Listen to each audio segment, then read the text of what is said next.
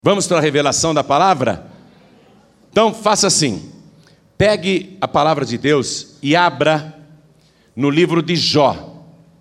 Livro de Jó, nós vamos ler o capítulo 42, versículo 2. Livro de Jó, capítulo 42, versículo 2, e vamos ficar todos de pé, por favor. Essa foi uma oração que Jó fez. Vale a pena memorizar. Ela é curtinha, mas vale a pena memorizar. Jó disse o seguinte para Deus: Bem sei eu que tudo podes, e nenhum dos teus pensamentos pode ser impedido. Amém? Eu vou ler de novo. Estou no livro de Jó, capítulo 42, versículo 2. Jó falando para Deus. Bem sei eu que tudo podes, e nenhum dos teus pensamentos pode ser impedido. Amém? Forte, né? Nós estamos no último capítulo do livro de Jó. Jó está fazendo essa oração com o corpo coberto de doenças tumores malignos da cabeça até os pés, o couro cabeludo. A pele dele brotava vermes, vertia um líquido mal cheiroso. As feridas abriam e fechavam, e quando elas abriam, saíam aqueles vermes. Ele era como um defunto, um cadáver, apodrecendo em vida. Está com a roupa mal cheirosa. Ele perdeu tudo, tudo, tudo, tudo, ele não tem mais nada, ele está na pior. E ele faz esta oração. Então eu vou ler mais uma vez, e cada pessoa que está comigo aqui na Paz e Vida sede do Distrito Federal, Taguatinga, repete em seguida. Vamos lá. Bem sei eu que tudo podes, e nenhum, nenhum, nenhum dos teus pensamentos pode ser impedido. Amém? Quem crê nisso? Você crê? Desocupe as mãos e vamos dar a melhor salva de palmas para esta palavra. E enquanto você aplaude, diga glória ao teu nome, Senhor. Diga, eu bem sei que tudo podes, e nenhum dos teus pensamentos pode ser impedido. Diga, eu tenho fé, meu Deus. Bem sei eu que tudo podes, diga e nenhum dos teus pensamentos pode ser impedido. Oh glória! Pai querido e Deus amado, esta pessoa crê como eu creio, e está te glorificando, te aplaudindo, recebe este louvor, e sobre esta vida, derrama agora a tua bênção poderosa. Pai bendito, vem com a revelação da tua palavra agora. Coloque a palavra revelada na boca do pregador e abre os ouvidos de quem vai ouvir. Envia a tua palavra com poder e autoridade, e que a tua palavra vá, percorra toda a terra e produza o resultado para o qual está sendo enviada, em nome do Senhor Jesus. Diga amém, Jesus. Poder se assentar. O capítulo 1 do livro de Jó conta que havia na terra de Uz, um homem bom, reto, íntegro, fiel, temente a Deus, que se desviava do mal, e ele era o mais rico e poderoso do Oriente. Ele tinha milhares e milhares de cabeças de gado, de todo tipo, principalmente milhares de ovelhas, carneiros, milhares de bois e vacas. Ele era o maior empregador daquelas terras. O sonho de todo mundo era trabalhar para o Jó. Sabe quando você trabalha para uma grande companhia, uma companhia sólida, e você diz com orgulho: Eu trabalho em tal empresa. O pessoal diz: Poxa, parabéns, não é? Ou então você diz: O meu sonho é trabalhar em tal empresa, porque é uma empresa sólida. E você faz de tudo para entrar naquela empresa. Na época de Jó, todo mundo queria trabalhar para ele, porque ele era muito sólido, muito rico, muito poderoso, muito prestigiado. E Jó tinha uma família feliz e abençoada. Ele tinha, além da mulher, sete filhos homens e três mulheres. Ou seja, a família de Jó era de doze pessoas. Doze é o número sagrado da totalidade. Então era Jó, a mulher, e dez filhos. Na família de Jó eram festas todos os meses. Todos os meses havia festa na família de Jó. Por quê? Porque todo mês tinha alguém da família aniversariando. E as festas que eles faziam, né, essa família tão feliz, tão bem-sucedida, tão completa, as festas não eram com poucos salgadinhos e um bolinho de aniversário pequenininho, não. Eram banquetes banquetes extraordinários. Vamos comigo aqui no capítulo 1 do livro de Jó, que eu quero te mostrar isso. No versículo 4. Olha o que diz aqui, capítulo 1, versículo 4. Iam seus filhos e faziam banquetes em casa de cada um no seu dia. Que quer dizer no seu dia? No dia do seu aniversário. Você sabe que as festas que eles faziam não era de um dia também, era a semana inteira. Era uma festança de comemoração. Era banquete. Sete dias de festas, como os judeus costumam fazer. E enviavam, né? E chamavam e convidavam as três irmãs a comerem e beberem com eles. Então, a família de Jó tinha festa todos os meses, banquetes todos os meses, fartura todos os meses. Só que o Jó ficava preocupado com tanta festa, com tanto banquete, com tanta bebida, com tanta comida. Jó ficava preocupado, Jó pensava assim: e se algum dos meus filhos fez alguma coisa que desagradou a Deus, blasfemou no seu coração, ou falou besteiras, ou pecou contra Deus, e se Deus, por causa do pecado de algum dos meus filhos, retirar as bênçãos da minha vida. Eu não posso permitir que isso aconteça. Olha o que o Jó fazia após os banquetes. Veja o versículo 5. Sucedia, pois, que, tendo decorrido o turno de dias de seus banquetes, enviava Jó e o santificava, e se levantava de madrugada e oferecia holocaustos, segundo o número de todos eles. Porque, dizia Jó, porventura pecaram meus filhos e blasfemaram de Deus no seu coração. Assim o fazia Jó continuamente Nesse versículo 5, eu quero que você circule com a caneta duas coisas. A palavra holocaustos, que aparece aqui, circule a palavra holocaustos. E também circule continuamente, assim fazia Jó continuamente. Então Jó ia no curral, ele pegava os doze melhores animais que ele tinha e apresentava no altar a Deus como holocaustos. Ele dizia: se algum dos meus filhos, ou eu, ou a minha esposa, ou um de nós, pecou contra ti, Senhor, perdoa, estou fazendo esse holocausto ao Senhor. Então, Jó fazia isso continuamente, porque todo mês tinha banquetes. Ele fazia isso continuamente, não era uma vez ou outra. Jó não dizia, ah, o mês passado eu já fiz holocaustos para Deus. Esse mês não preciso fazer. Não, ele fazia continuamente. Isso quer dizer que o Jó sempre voltava para o altar. Eu quero que você escreva aí do lado a tradução do nome Jó. O que significa o nome Jó? O nome Jó significa volta. Escreve isso aí.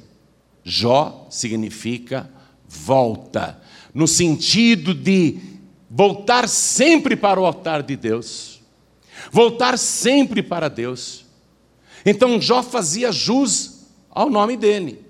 Ele voltava para o altar e oferecia sempre doze holocaustos para Deus.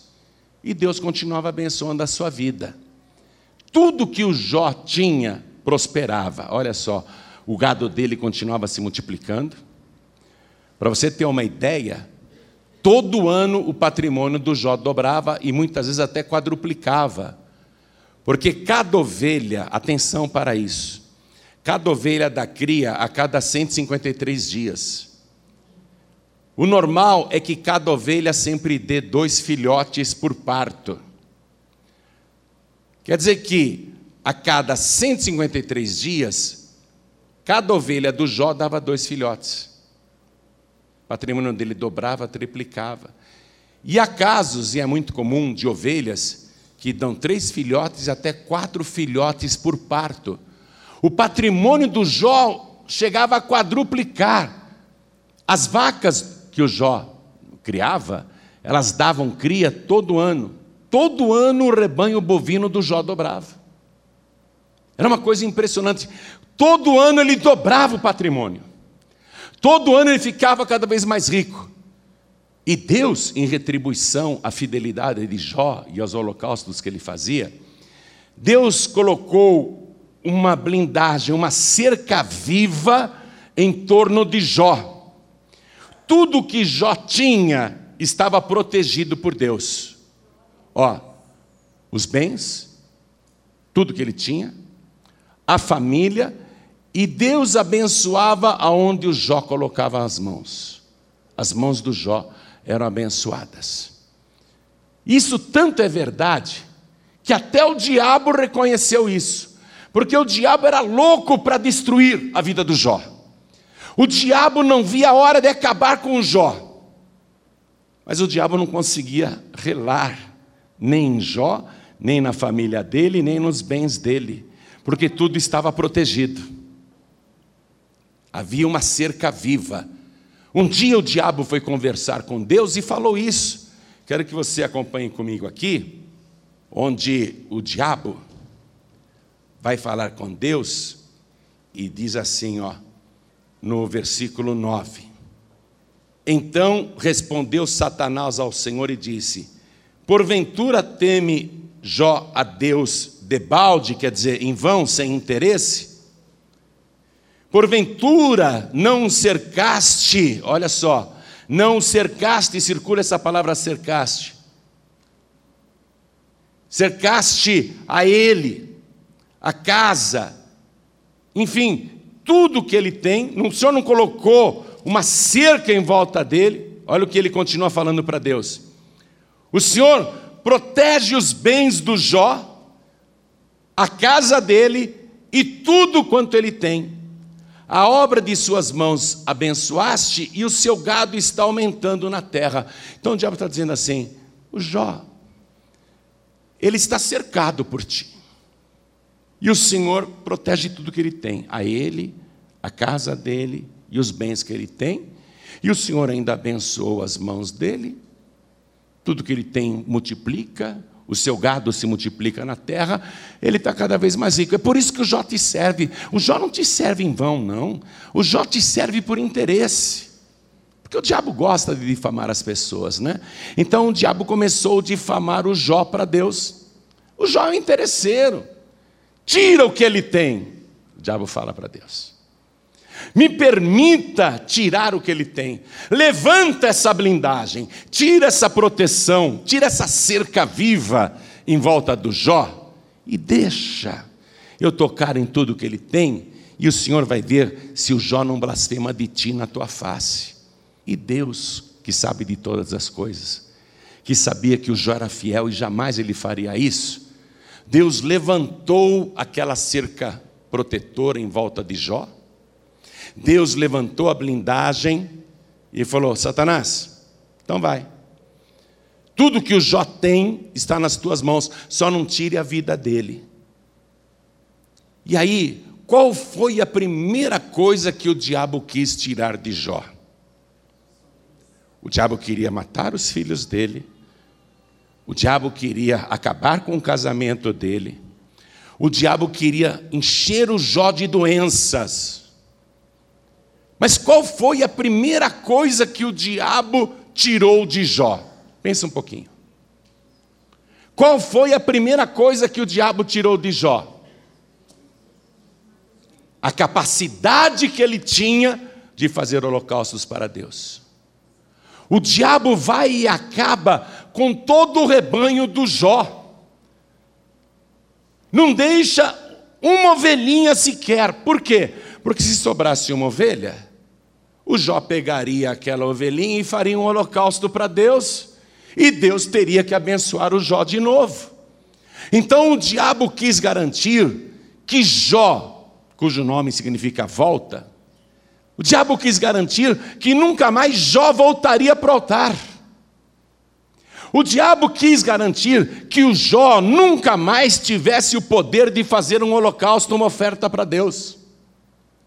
O diabo providenciou, e essa foi a estratégia de Satanás, retirar de Jó a capacidade de fazer holocaustos, deixou Jó totalmente de mão vazia, porque Deus disse lá na palavra dele: ninguém aparecerá de mão vazia diante de mim. Então o diabo sabia que se ele deixasse o Jó de mãos vazias, nunca mais o Jó iria se reerguer. Então está aqui, ó. Você pode ver, continue acompanhando a história. A primeira coisa que Satanás retira de Jó foi a capacidade dele de voltar para o altar e fazer ofertas de sacrifício e holocaustos para Deus. Porque o diabo sabia muito bem que essa era a causa do Jó ser abençoado. Essa era a causa do Jó prosperar tanto, porque dai e ser-vos-á dado, disse Jesus. O diabo sabia muito bem que essa era a causa da proteção de Jó. Jó era fiel a Deus em tudo. Então, como ele dava as primícias, Jó, ele sempre apresentava as primícias para Deus, havia aquela blindagem protetora em volta dele, ele era dizimista, ele era ofertante fiel. O Jó fazia holocaustos para Deus, e eu quero que você anote a revelação do que é holocausto, porque as pessoas têm que entender a palavra para assimilar e pôr em prática. O holocausto, anote aí, pode escrever na Bíblia mesmo. Holocausto é a maior de todas as ofertas de sacrifício. A maior de todas as ofertas de sacrifício é o holocausto. Vou explicar melhor. Quando o ofertante faz uma oferta com sacrifício e põe tudo para Deus, isto é holocausto. Ela consagrou tudo para Deus, era isso que Jó fazia continuamente. Por isso, doze holocaustos continuamente, todos os meses. Ele fazia isso. Porque o doze é o número sagrado da totalidade. O Jó consagrava tudo para Deus. O diabo falou: nunca mais eu vou permitir que o Jó volte para o altar. Vou deixar ele sem nada. E para garantir que ele vai entrar numa tristeza profunda, eu vou matar agora todos os filhos dele. E o diabo matou, num dia só, os dez filhos do Jó. Eu vou destruir o casamento dele, a mulher dele vai enlouquecer. Quando eu matar os filhos do casal, a mulher dele vai enlouquecer, ela não vai aguentar. E a mulher do Jó realmente entrou numa depressão profunda. Imagina uma mãe perder dez filhos num único dia. Ela ficou completamente enlouquecida. E ela falava para o marido se matar. Aí o diabo cobriu o corpo do Jó de doenças, para que ele não tivesse condição, não tivesse saúde para arrumar um emprego, para trabalhar. Porque se o Jó arrumasse um emprego, mesmo que fosse de cuidador de gado, de pastor, ele iria ganhar um dinheirinho, com aquele dinheirinho ele iria fazer um holocausto para Deus, acabava o sofrimento de Jó.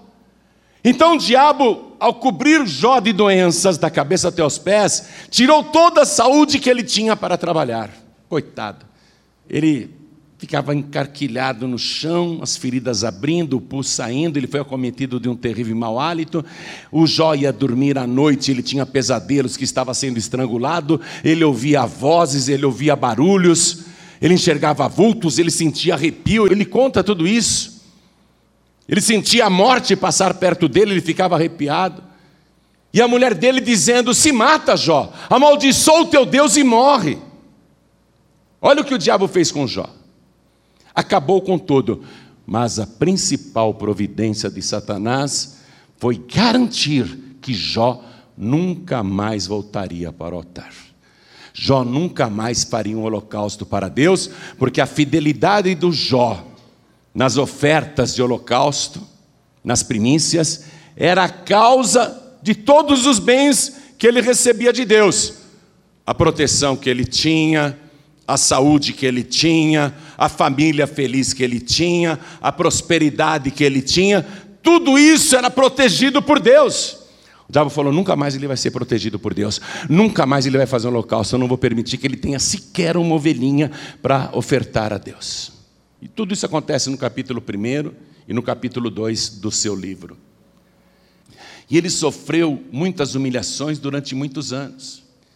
As pessoas zombavam dele, Jó diz assim: pessoas que eu não contrataria nem para colocar de porteiro no meu curral, hoje estão cuspindo em cima de mim.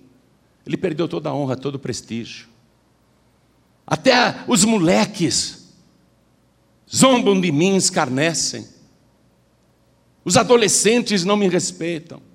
Ele perdeu tudo, coitado.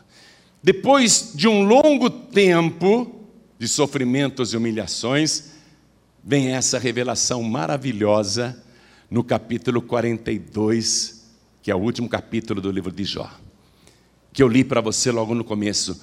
O Jó faz esta oração linda, que eu li para você, volte lá, por favor. Jó capítulo 42, versículo 2.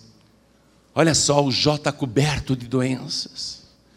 O Jó está apodrecido em vida, coitado. E ele olha para o céu e faz esta oração linda. É linda ou não é? Olha só, bem sei que tudo podes, e nenhum dos teus pensamentos pode ser impedido. Coisa linda demais, não é? Quem aqui acredita que Deus tudo pode? Crê? Eu creio também. Você sabe, eu sou um homem de oração, mas eu nunca Nunca fiz uma oração tão linda quanto essa que o Jó fez, com tanta fé, com palavras tão bonitas. Senhor, eu bem sei que tudo podes. E o cara podre, né? O Jó podre, doente, humilhado, na miséria, pobre, não tem nada. Eu bem sei que tudo podes, e nenhum dos teus pensamentos pode ser impedido. Nessa hora, Nessa hora, com essa oração tão linda e com tanta fé, o que, que você acha que Deus deveria fazer? Hã? O que, que você acha que Deus deveria fazer? Deus poderia, Deus poderia ter dito assim: Ô oh, Jó, eu estou emocionado, meu filho. Que oração linda que você fez. Apesar de tanto sofrimento, de tanta humilhação. Você não perdeu a fé em mim, Jó. Jó, eu estou emocionado. Então, Jó, é o seguinte: eu vou fazer teus tumores desaparecerem agora, tuas feridas sararem agora. Deus não podia ter feito isso? Na hora, hein? Podia ou não podia? Quem crê que Deus tudo pode, levante a mão. Não é? Deus podia. Ah, Jó, eu estou emocionado. Toma tua cura agora, já não é? Deus podia falar assim: Jó, eu vou restaurar a tua vida financeira agora, depois dessa oração. Tudo que você perdeu, tudo que o diabo tirou de você, eu te dou agora, Jó. Deus podia ou não podia ter feito isso? Quem crê aqui que Deus tudo pode? Então diga: Deus tudo pode. Diga com fé: Deus tudo pode. Deus podia falar assim: Jó, que oração maravilhosa. Quanta fé você tem em mim. Amei, amei a tua oração, a tua fé. Ó, estou tirando a depressão da tua mulher. Tua mulher agora vai ter um semblante novo. Ela vai te olhar diferente, ela vai te olhar com amor, com compaixão. Jó, eu estou restaurando o teu casamento agora. Quem acredita que Deus podia fazer isso? Diga, Deus tudo pode. Deus, tudo pode. Né? Deus podia falar assim também: Ô Jó, eu vou te dar uma nova família. Todos os teus filhos morreram, mas ó, eu vou te dar de novo sete filhos e três filhas, tá? Quem acredita que Deus podia ter falado isso? Diga, Deus tudo pode. Vou te restaurar a honra, o prestígio que você tinha, Jó, porque depois dessa linda oração vou fazer tudo para você. Deus podia ou não podia ter falado isso? Sabe o que Deus fez? Deus não falou nada para o Jó. O Jó fez essa oração tão bonita e o Todo-Poderoso, que podia fazer tudo isso, não fez. Deus não falou nada e nem fez nada. Antes, e aqui está a revelação. Antes, Deus sai e vai falar com o Elifaz, que era um dos três amigos de Jó. E Deus vai falar com Elifaz, e eu quero que você acompanhe comigo, por favor, aqui no capítulo 42, versículo 8. Porque Deus saiu, não fez nada para o Jó. E ao invés de fazer qualquer coisa para o Jó, Deus foi falar com Elifaz. Deus foi falar com Elifaz. Preste atenção na revelação da palavra, abre o teu entendimento agora. Olha o que Deus fala para Elifaz. Ô Elifaz, pegue, pois, sete bezerros e sete carneiros, e ide ao meu servo Jó, e oferecei holocaustos por vós, e o meu servo Jó orará por vós, porque deveras a ele aceitarei, para que eu não vos trate conforme a vossa loucura, porque vós não falaste de mim o que era reto, como o meu servo Jó. Aí o Elifaz ficou com medo, deixa no curral correndo, e o Jó está lá, solitário Oh Deus, eu sei que tudo podes, e nenhum dos teus pensamentos pode ser impedido. Já está lá, orando e chorando. E Deus está lá, falando com ele faz. O ele faz, vai no curral, ele pega os sete melhores bezerros, ele pega os sete melhores carneiros, chama os dois amigos, e os três, levando 14 animais, animais belos e fortes, eles levam tudo para o Jó. E o Jó está lá, chorando. Oh Deus, eu bem sei que tudo pode, e nenhum dos teus pensamentos pode ser impedido. Aí o Jó olha, e ele vê os três amigos chegando, ele faz na frente, trazendo 14 belos animais, sete bezerros e sete carneiros. O Jó se levanta e o Elifaz diz: Ô Jó, Deus mandou entregar para você sete bezerros, eu peguei os melhores do meu rebanho, e sete carneiros, eu peguei os melhores também. E Deus mandou trazer aqui para você, Jó, para você fazer holocausto e para você orar por nós.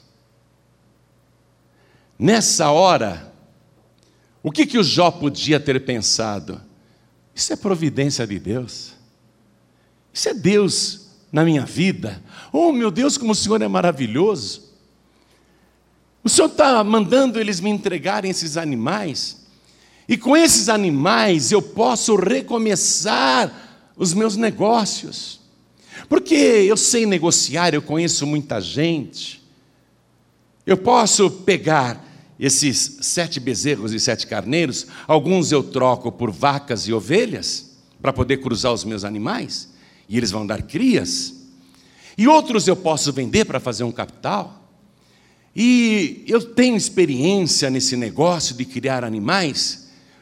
Eu vou orar, Deus vai me abençoar, o meu gado vai multiplicar, e em poucos anos eu vou ser rico de novo. Já não podia ter pensado isso? É providência de Deus, eu não tinha nada. Olha, Deus mandando eles me darem o meu recomeço. E eu vou orar por eles, vou orar com muita fé, mas não vou fazer os holocaustos. Porque Deus sabe que eu estou precisando, Deus sabe que eu não tenho nenhuma ovelhinha. Eu vou precisar desse rebanho para recomeçar a minha vida, recomeçar os meus negócios. Já podia ter pensado isso. Mas Jó sabia desde o princípio, como profeta que ele era, que Deus ali estava operando um milagre poderoso.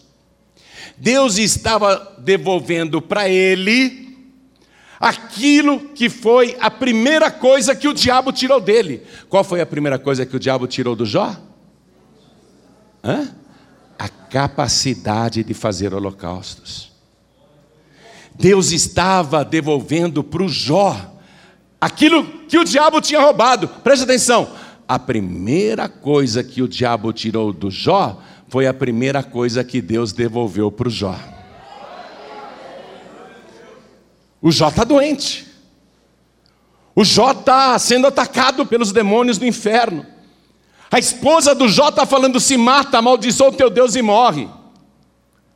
Todo mundo está zombando do Jó, ele está na miséria. Preste atenção nessa revelação.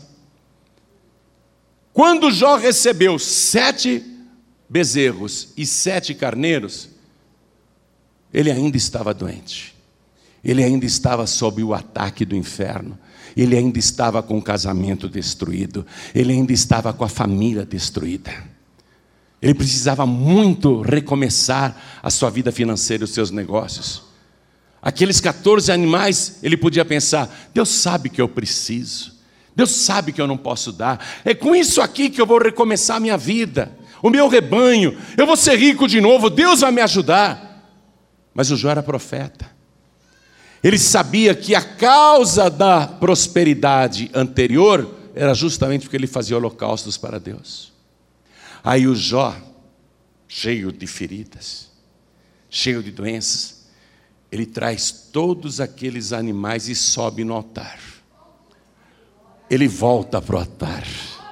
O que quer dizer Jó? O que quer dizer Jó? Ele volta para o altar.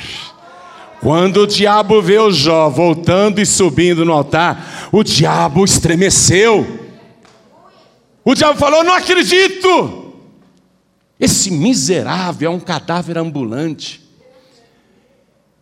Ele não tem onde cair morto. E ele vai pegar tudo isso que ele recebeu agora e vai fazer holocaustos para Deus? O diabo ficou furioso, mas não podia fazer nada, porque o Jó estava subindo no altar. E olha só, o Jó, ele começa a orar e vai fazendo os holocaustos.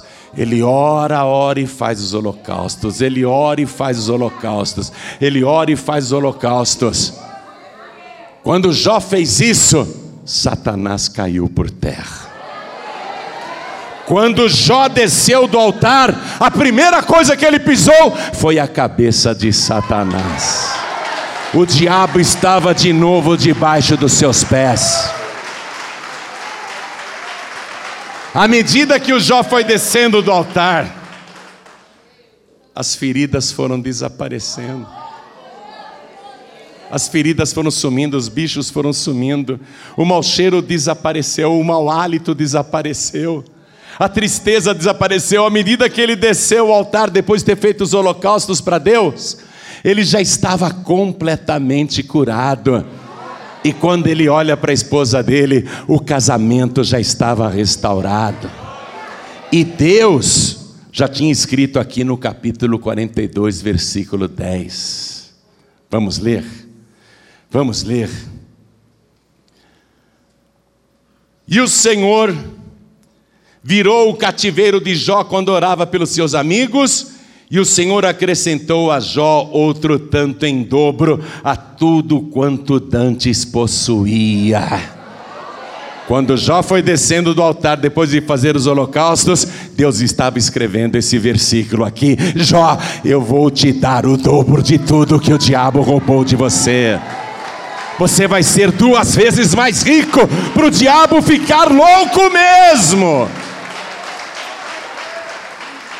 E outra coisa que Deus escreveu, versículo 12: E assim abençoou o Senhor o último estado de Jó mais do que o primeiro, porque teve 14 mil ovelhas e seis mil camelos e mil juntas de bois e mil jumentas.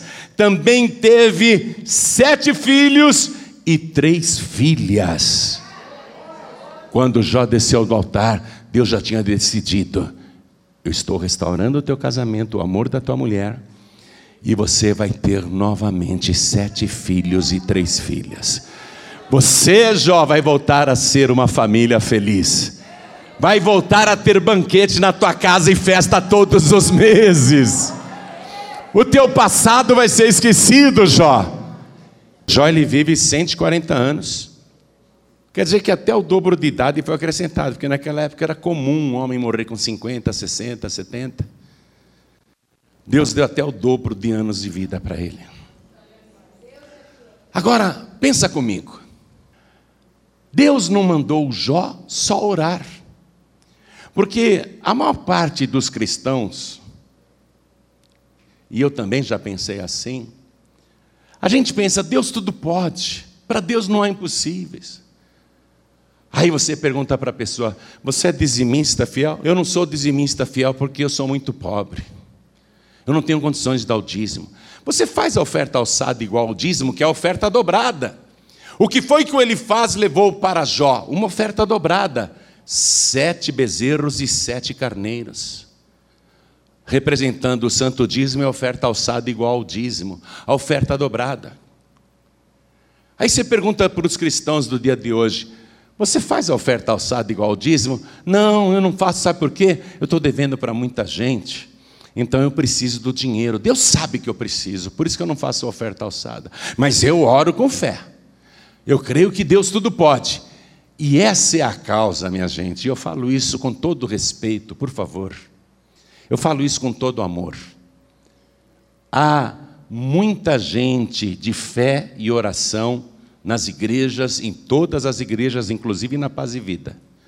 Muita gente de fé e oração, mas que não são dizimistas, não são ofertantes, não fazem ofertas de sacrifício nem holocaustos para Deus, mas oram bastante. E aí você vai ver a vida da pessoa, como é que está a vida dessa pessoa, que é de muita oração, tem muita fé, mas não é dizimista, não é ofertante, não faz ofertas e nada, não faz holocausto para Deus.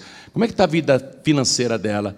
Devendo para todo mundo. Como é que está a saúde dessa pessoa? péssima, cheia de doenças? Como é que está a família dessa pessoa? Destruída. Como é que está o trabalho desta pessoa? Uma desgraça.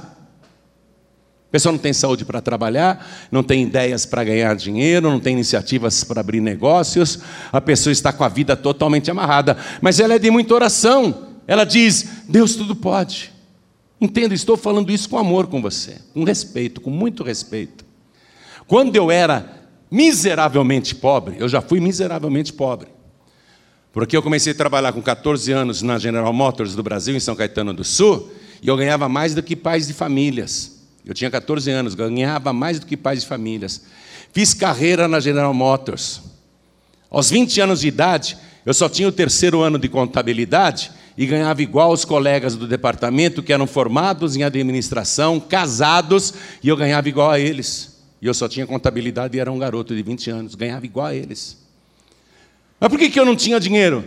Porque todo o dinheiro que eu ganhava, eu levava lá e entregava tudo nas mãos do meu pai.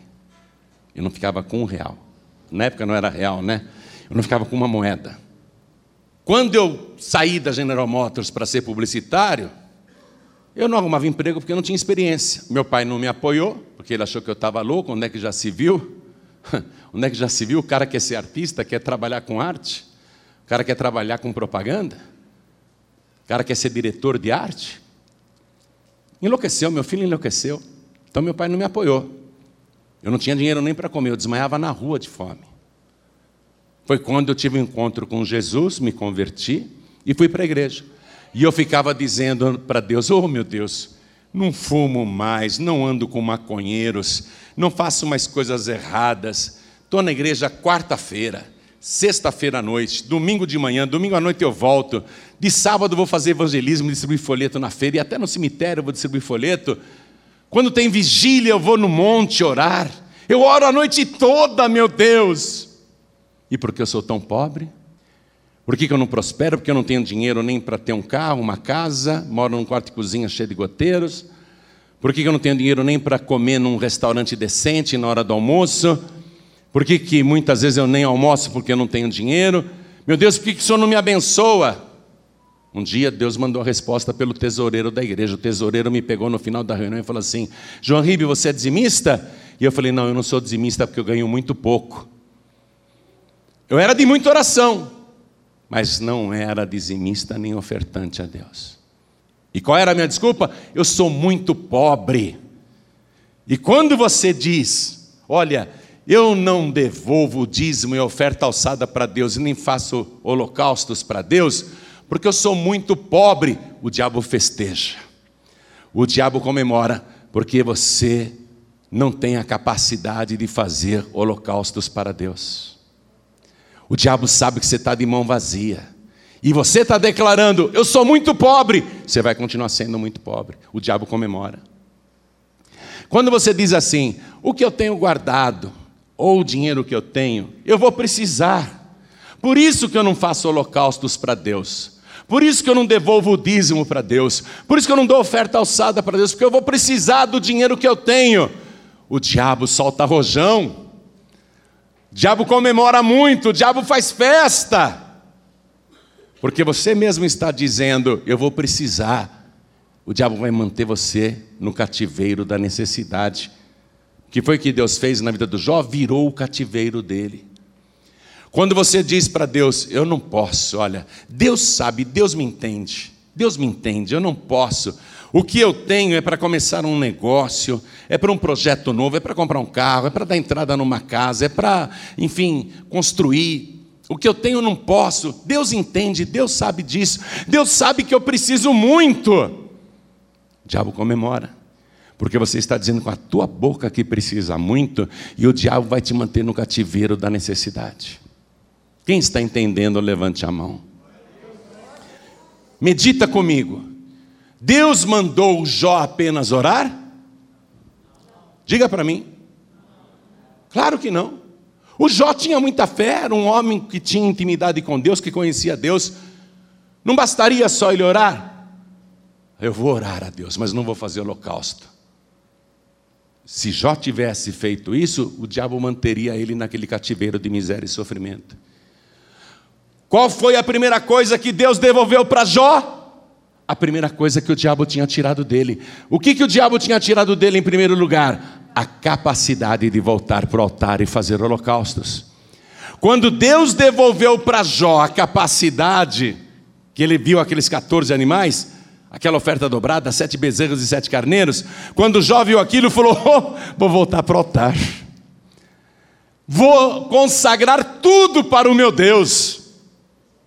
E aí Jó, ele fez o holocausto e orou ao Senhor. A palavra de Deus diz que a fé sem obras é morta, minha gente. Não adianta só ficar orando, orar é muito bom, orar é muito bom.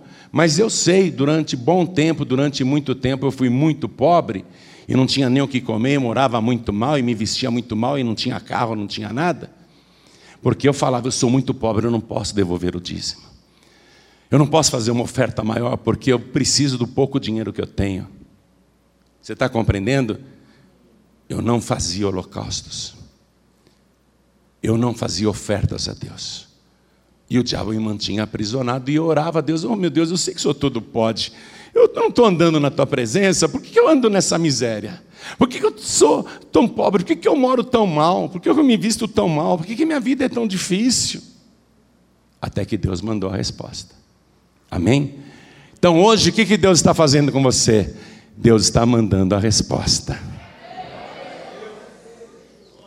Você tem que ter a capacidade de voltar para o altar. Mesmo que você diga, preste atenção, eu não tenho essa capacidade hoje. Ao invés de dizer eu não tenho, que é o que o diabo gosta de ouvir, diga o que Deus gosta de ouvir. O que, que Deus gosta de ouvir?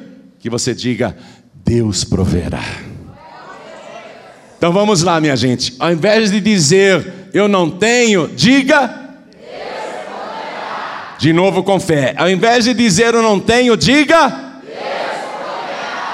Para estremecer o inferno mesmo, bem forte. Vamos ficar de pé. Vamos ficar de pé.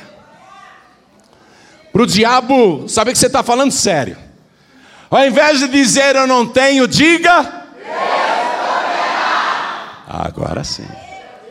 Agora o diabo já começou a coçar o chifre. O diabo falou: será que essa pessoa está falando sério? Será que essa pessoa vai voltar para o altar? Porque, veja bem, Deus só virou o cativeiro de Jó depois que ele fez os holocaustos.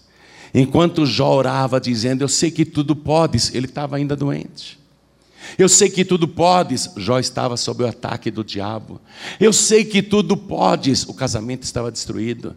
Eu sei que tudo podes, os filhos estavam mortos. Eu sei que tudo podes, ele não tinha nem emprego, não tinha nada. Aí ele recebe sete bezerros e sete carneiros. O que, que ele faz? Ele volta para o altar. Está pegando a revelação aí? O diabo já roubou muita coisa de você, tenho certeza. O diabo já roubou muita coisa de você. Só não deixe o diabo roubar de você a capacidade de voltar para o altar e fazer holocaustos para Deus. Isso você não pode deixar o diabo roubar de você. Eu já li textos assim: o diabo tirou tudo de Jó, menos a fé. Tá certo, Deus realmente né, honra a pessoa que tem fé. Mas quando Jó orou com fé, qual foi a resposta de Deus? O silêncio com Jó, e Deus foi falar com ele: faz, pega sete bezerros e sete carneiros e leva para o meu servo Jó, e ele orará por vós e ele fará holocaustos. Quem mandou Jó fazer holocaustos foi Deus. Orar e fazer holocaustos. Não apenas orar. Amém? A fé sem obras é morta. Ao invés de você dizer assim, eu não tenho capacidade de ir para o altar e fazer holocaustos para Deus. Ao invés de falar isso que o diabo comemora, o diabo gosta, diga a Deus. De novo, Deus. Com bastante fé, Deus. Isso que eu falei com você agora é um resumo. É um resumo. Porque a palavra vai ser trabalhada pelo Espírito Santo no teu coração. Se você não tem, Deus. E se você tem, Deus vai te prover a capacidade, a coragem de voltar para o altar e fazer holocaustos para Deus. O que que Jó apresentou de holocaustos para Deus? Uma oferta dobrada. Sete bezerros e sete carneiros. O que foi que Deus deu em retribuição àquele holocausto dobrado que o Jó fez? Deus deu para ele o dobro de tudo que ele tinha perdido. Quem está entendendo, diga amém. O diabo não pode roubar de você a capacidade de voltar para o altar e consagrar a Deus os teus holocaustos e a tua fidelidade. Porque se você fizer o que Jó fez, Deus vai operar três milagres na tua vida. Primeiro, Deus vai colocar uma cerca viva, uma blindagem protetora em volta de você, e nenhum mal conseguirá te tocar. O diabo vai querer te tocar, mas Deus não vai permitir que ele te toque. Vai haver uma cerca viva em tua volta, esse é o primeiro milagre. Qual é o segundo milagre? Deus, ele vai multiplicar os seus bens. Os seus bens serão multiplicados e protegidos. O diabo não vai conseguir tirar o que você vai conquistar. E você vai receber, conquistar o dobro de tudo que perdeu neste ano ou nos últimos tempos. E o terceiro milagre, preste atenção: Deus vai te dar uma família abençoada. São três milagres que Deus vai operar basicamente na sua vida, se você tiver a capacidade de voltar para o altar. O que você precisa deixar claro para o inferno é a tua posição. Qual é a tua posição? Qual é a tua posição de ouvir essa revelação? Você vai continuar dizendo: Eu sou muito pobre, não posso. O diabo vai comemorar, é isso que ele quer ouvir. Você é muito pobre?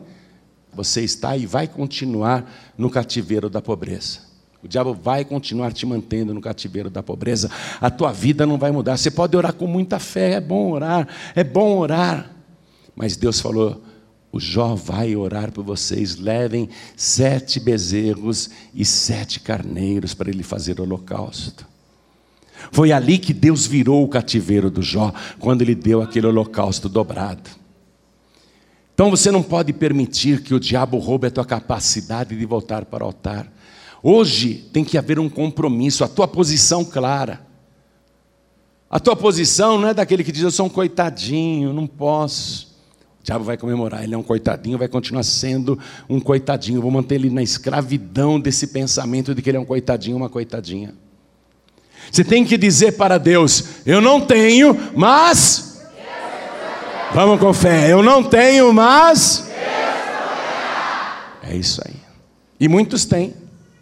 Só que estão pensando: o que eu tenho, eu vou precisar, eu não posso. O diabo vai comemorar. O diabo vai comemorar. Ele não vai fazer o holocausto. Ele tem, ele tem condições de ir para o altar, mas ele não vai para o altar, porque ele diz que vai precisar. Eu vou manter ele nesse cativeiro da necessidade. Isso é palavra revelada.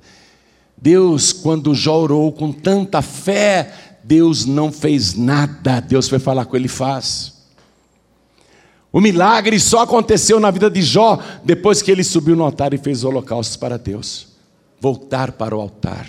Mesmo que você diga assim hoje: olha, minha situação está difícil, mas eu creio que Deus proverá e eu vou fazer meu holocausto para Deus. Eu vou fazer. Você tem que declarar isso. Começando pelo pastor, pela pastora, por todos os líderes aqui. Então eu quero que venha aqui para o altar só os pastores, pastoras, obreiros e obreiras, os líderes. Venha para o altar dizendo assim: Deus proverá. Venha para o altar dizendo: Deus proverá. Eu vou fazer o meu holocausto para Deus. Venha para o altar. Primeiro os obreiros, aí estão vindo mesmo, vamos aplaudir ao nome de Jesus. Deus proverá. Eu creio que Deus tudo pode, diga isso. E Deus proverá. Eu creio que Deus tudo pode e Deus proverá. Vem para o altar. E vindo mesmo. Vamos aplaudir mais ao nome de Jesus. É a capacidade de vir para o altar. Como é que o Jó subiu ao altar, minha gente, hein? Saudável, alegre, feliz, cheio da grana, na maior disposição, casamento legal. Como é que Jó subiu no altar? Na miséria, doente, na pobreza, não tinha nada. Mas o que, que Jó acreditava? Que Deus tudo pode. Entra mais aqui, entra mais, entra mais. Agora eu quero chamar na igreja para subir no altar, porque o altar, entenda isso o altar é o lugar mais sagrado da igreja. E Deus está aqui neste altar. É do altar que fluem as bênçãos. Jó significa volta.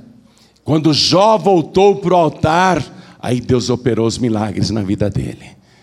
Se você vier aqui no altar, se você vier no altar dizendo: Olha, eu creio que Deus tudo pode e Deus proverá, Deus proverá. Se você vier para o altar, o diabo já vai estremecer. E aí é o Espírito Santo é que vai trabalhar com você. Então eu quero que agora, as mulheres não, as mulheres não. Agora eu quero que só os homens de fé digam assim: eu sei que Deus tudo pode e Deus proverá. E suba aqui no altar também. Vem para cá, só os homens de fé. Mesmo que você diga assim, no momento a coisa está bem complicada, mas eu sei que Deus tudo pode. E olha, os homens estão vindo mesmo, hein? Vamos aplaudir, mulheres, vamos aplaudir. Olha os homens, vem. É isso aí. O altar é o lugar mais sagrado do templo. É do altar que Deus emana as bênçãos. É no altar que os milagres acontecem. É do altar que a palavra poderosa é liberada. Vocês estão entendendo isso, homens de Deus? Homens de Deus, é do altar que a palavra profética é liberada.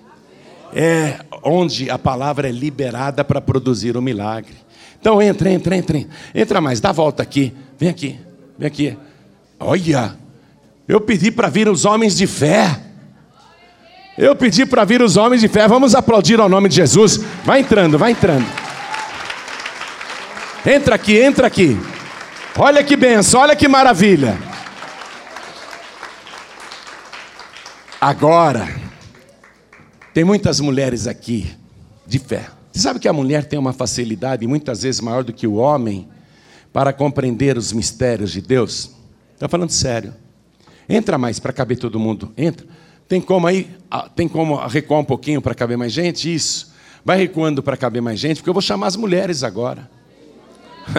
Você acha que eu vou deixar as mulheres de fora? A mulher, ela tem uma capacidade de muitas vezes compreender o que o marido não compreende, porque o homem é um pouco mais duro. A mulher tem mais sensibilidade para essas coisas. Não estou fazendo média com as mulheres, não. É a pura verdade. Não é? As mulheres sempre são, parece que mais espirituais, né? As mulheres são. Os homens são muito duros, eu sei como é que é. Nós somos duros e mesmo assim, Deus quebrantou teu coração você creu, né? Deus quebrantou teu coração e você creu. Então, as mulheres de fé, agora, só as mulheres de fé, subam aqui no altar. Eu quero esse altar lotado. Deus está neste altar. Mesmo que a mulher diga assim: Eu sou uma simples dona de casa, eu não tenho nada. Ah, ao invés de dizer isso, diga: Deus proverá. Suba aqui no altar. Suba no altar dizendo: Deus proverá. Eu vou ser dizimista fiel. Suba aqui, mulherada. Dá um jeito. Homens, se espremam aí. Homens, homens se espremam aí. Abra um lugar para as mulheres. Dá um jeito aí, homens, abre caminho. Dá um jeito aí. Entra mais. Tá no limite? Mulher, mulher, suba aqui, mulher, suba aqui. Vem aqui para frente, mulher. Suba aqui. Suba aqui, mulher. Olha. Suba aqui, mulher. Abre caminho para as mulheres assim, ó. Faz essa gentileza. Esse é um altar abençoado. Vamos fazer o seguinte, mulherada. As que não conseguirem subir, põe a mão no altar. Vem e põe a mão no altar. Deus proverá. Um dos nomes de Deus é Yahvé Jiré, que significa Deus proverá. Quando o diabo viu Jó, o diabo enlouqueceu, falou: Como é que pode? Esse cara doente, na miséria, tem 14 animais, pode recomeçar a sua vida, e ele vai no altar para fazer o holocausto para Deus? Foi ali que aconteceu a virada na vida do Jó. E virou o Senhor Deus o cativeiro de Jó. E acrescentou o dobro de tudo que antes ele tinha. Diabo foi humilhado. O diabo foi humilhado. Olha só, quando Jó desceu do altar, ele não sabia, mas Deus já tinha decidido: eu vou te dar de novo sete filhos e três filhas. Você está compreendendo essa palavra? Hein, hein, mulheres? Vocês estão compreendendo? Quando Jó desceu do altar, Deus estava escrevendo o capítulo 42 para ele a partir do versículo 10. Deus estava decidindo tudo que Deus iria fazer na vida dele. A prova? A prova foi que logo em seguida, pessoas de todas as partes vinham e traziam peças de ouro para o Jó. Você viu a mulher falando aqui que ela não conseguia construir a casa, ela não trabalha e o marido está desempregado e veio todo o material do piso até o telhado? Foi isso que aconteceu com o Jó. O Jó, pessoas de todas as partes começaram a trazer riquezas para ele. Isso quer dizer o quê? Que todas as bênçãos virão ao teu encontro. Que todas as portas vão se abrir para você que é fiel e que coloca Deus em primeiro lugar. Fazer o holocausto é colocar Deus em primeiro lugar. É quando você diz: Olha, até poderia precisar disso daqui, mas eu vou dar para o meu Deus. Amém? Faz a tua oferta, você traz o dízimo, o dízimo já é do Senhor. Mas acompanhando o santo dízimo, coloca um holocausto para Deus. Mesmo que nesse momento você não tenha, Deus proverá. Deus proverá, você vai receber. Vai acontecer. Amém? Vai acontecer. De uma maneira sobrenatural, vai acontecer. Deus não pegou os animais e falou: animais, vão lá se encontrar com Jó. O que, que Deus fez? mandou ele faz trazer para ele. As pessoas vão trazer para você. Deus vai falar para as pessoas: levem lá, levem lá. Patrão, patroa, Deus vai falar com eles. Amigos, Deus vai falar com eles. Vizinhos, parentes, Deus vai falar com eles. Deus vai prover. Outros já têm, mas o diabo estava te mantendo no cativeiro da necessidade. Olha, o que eu tenho está guardado e eu vou precisar. Né? O diabo agora estremeceu, porque você tem e você falou: Eu vou fazer o holocausto para Deus. E é isso que Deus vai operar. Eu vou fazer uma oração agora. Quem não tem o impresso do Santo Dízimo, levante a mão. Quem não tem? A maioria tem, né? Ah, muita gente não tem. Faz o seguinte: quem não tem o impresso do Santo Dízimo, depois na saída vai pegar com os obreiros, viu? Quero um obreiro na saída. Ergue assim para o céu esse impresso. Esse é o poder de dobrar. Quando você apresenta o teu holocausto dobrado, é o santo dízimo e a tua oferta de holocausto. Ergue para o céu e ore assim comigo. Meu Deus e meu Pai, a tua palavra me espanta, porque o Jó orava com fé, muita fé, mas o Senhor não fez nada. O Senhor primeiro devolveu para Jó a capacidade dele voltar para o altar e fazer holocaustos. E é essa capacidade que o Senhor também me dê. Manda, meu Deus, os recursos ao meu encontro, para que eu tenha a capacidade de voltar neste altar. Eu quero voltar neste altar, trazendo ao Senhor a minha fidelidade no santo dízimo e apresentar a minha oferta de holocausto. Esta oferta dobrada vai produzir na minha vida a bênção dobrada. E eu creio, eu creio que eu vou receber o dobro de tudo aquilo que eu perdi neste ano e nos últimos tempos, em nome de Jesus assim seja feito. Amém. Continue em espírito, assim com o impresso erguido. Deixa eu orar. Pai querido e Deus amado, tudo que o diabo quer que a gente diga é o seguinte: eu não devolvo dízimo, porque eu sou muito pobre, o que eu ganho é muito pouco, não dá nem para mim. Aí o diabo comemora porque a própria pessoa está dizendo que é muito pobre, que ganha pouco. É isso que ela está profetizando, que por isso ela não pode dar, porque o diabo quer que a pessoa fique de mãos vazias. O diabo, a primeira coisa que ele rouba de alguém é a capacidade de ser fiel, é a capacidade de voltar para o altar e fazer ofertas de holocaustos ao Senhor. Mas lá no capítulo 42 do livro de Jó, a primeira coisa que o Senhor devolveu para Jó foi a primeira coisa que o diabo tinha tirado dele. O Senhor devolveu para Jó a capacidade de voltar para o altar. Essa pessoa subiu no altar hoje, está com a mão no altar hoje, ela veio para o altar hoje. Mas eu quero te para ela a capacidade de voltar neste altar trazendo a sua fidelidade no santo dízimo, trazendo a sua oferta de holocausto, esta oferta dobrada, meu Deus. E quando esta pessoa fizer isso aqui neste altar, quando ela descer deste altar, a primeira coisa que ela vai pisar não é o chão da igreja, não. A primeira coisa que ela vai pisar é a cabeça de Satanás. E eu quero que o Senhor produza na vida desta pessoa três milagres, os mesmos que o Senhor operou na vida de Jó. Primeiro, quero que o Senhor coloque uma cerca viva em volta desta pessoa, para que nenhum mal possa tocá-la. Segundo milagre, eu quero que o Senhor multiplique os bens desta pessoa e proteja os bens desta pessoa de todo ataque do inferno. E o terceiro milagre, eu quero que o Senhor dê uma família abençoada para esta pessoa. Eu quero que o Senhor restaure o casamento.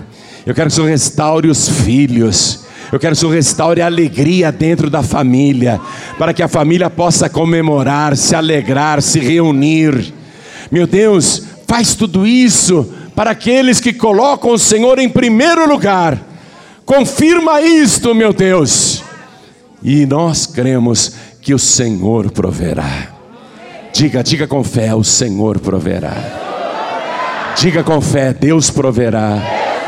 Eu creio, Deus proverá.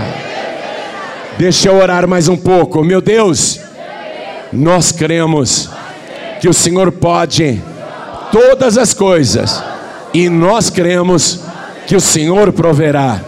Em nome de Jesus, assim seja feito. Amém. Amém.